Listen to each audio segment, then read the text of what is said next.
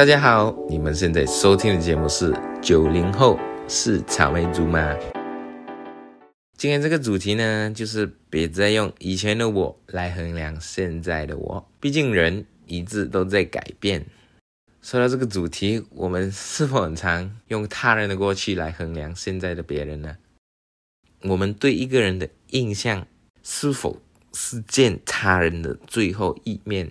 怎么说呢？我给你一个虚拟角色啦，比如说小明，OK，就是说，如果你在五年前见小明是最后一面，你对他最深刻的印象就会保留在五年前的他。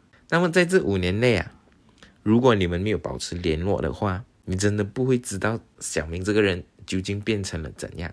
那么我问你一个问题，你还能用以前认识的小明来衡量现在的他吗？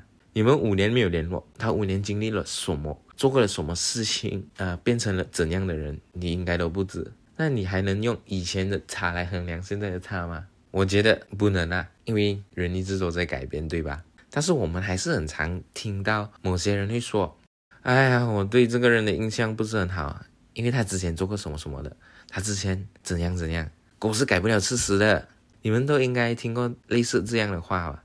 那换个角度来思考的话，我发现连我自己都一直都在改变啊，何况是别人？干嘛我们要那样的去衡量别人呢？就用两年前的我跟现在的我已经改变了很多，已经不是同一个人了。面对过很多不同的挑战、艰难、痛苦，我们每个人都会变得更强大，思想方面也会变得更成熟。那曾经的我就是对每个人都掏心掏肺，我觉得我要对每个人都好。后来我发现，不是每个人都值得我那么去做，所以我就不会再重犯一样的错误了。那么人就是因为领悟些什么事情，突然间会改变，尤其是在痛苦中成长，倒是特别的快。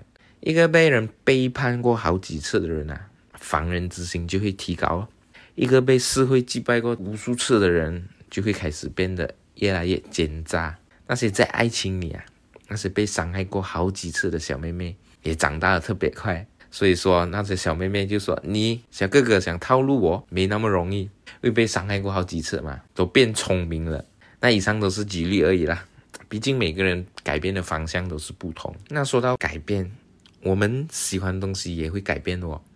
以前喜欢东西，并不代表现在还会喜欢。想必这个大家都懂吧？你有没有发现到你十多岁喜欢的东西啊，到了二十多岁就会觉得哇毫无意义了。二十多岁想要的东西，到了三十岁就觉得啊，我不想要了，对吧？我相信你们都有经历过这样的事情，因为人的思想一直在改变。提到了喜欢东西，两年前的我都不懂，现在的我竟然那么爱拍视频，那么爱分享东西，既然现在还做 podcast，因为一个人的喜好也会在改变，我也无法想象未来的我到底是怎样哦。所以现在我真的想要干的事情，我很喜欢的事情，我就会不放过，我只是去努力的去学，努力去做。那么人生的道路上就可以毫无遗憾了。